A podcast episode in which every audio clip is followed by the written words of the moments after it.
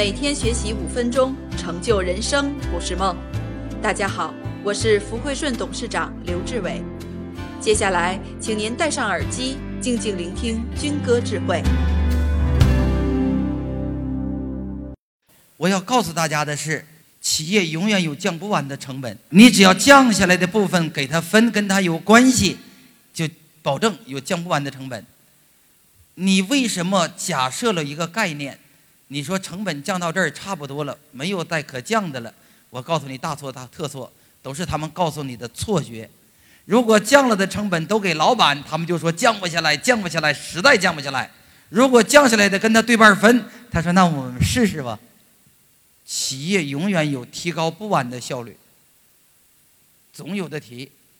改变工作方法就降成本，改变工作方法就可以提高效率。无论是改变工作方法，还是降成本，还是提高效率，它都是创新。用这个机制引导员工创新，通过降成本，通过提高效率。事实上，你把员工也富了，你也多收入了。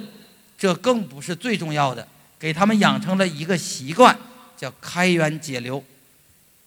其实开源节流也不是最重要的，最最重要的是，这群人通过跟你在一起，他们学会了怎么经营企业。